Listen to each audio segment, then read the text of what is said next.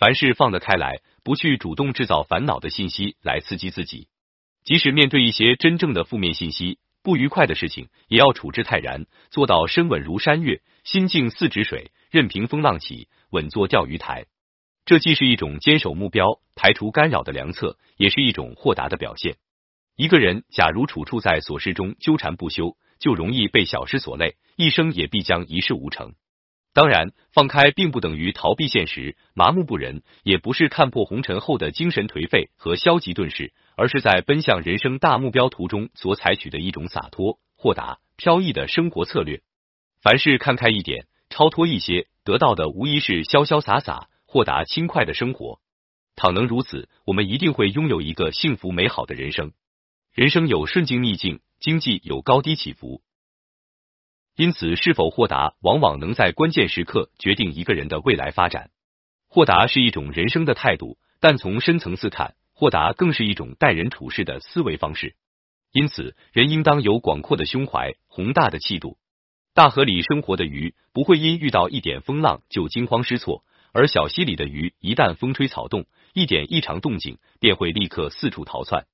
人也是一样，胸怀狭窄的人没有一点气度，常常争先恐后的与他人争夺蝇头小利，但这点小利到手后，却又发现丢了大利，如同人们所说的是丢了西瓜捡了芝麻。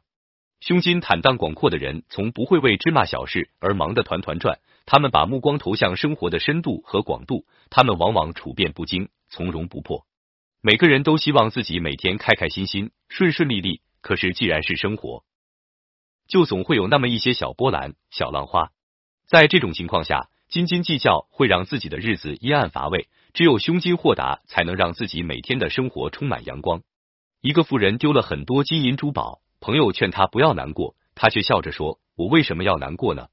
窃贼只窃走了我的财宝，而没有连我的命一起带走。”飞速行驶的列车上，一位老人刚买的新鞋不慎从窗口掉下去一只，周围的旅客无不为之惋惜。不料老人立刻把剩下的那一只也扔了出去，众人大惑不解，老人却从容一笑：再好的鞋，剩下一只，对我来说已没有任何用处。把它扔下去，也许捡到的人会得到一双，说不定他还能穿。老人看似反常的举动，体现了他清醒的价值判断：与其抱残守缺，不如果断放弃。这种从容面对人生得失的豁达态度，令人顿生敬意，也发人深思。曾有一个有趣的佛家故事，更好的说明了这一点。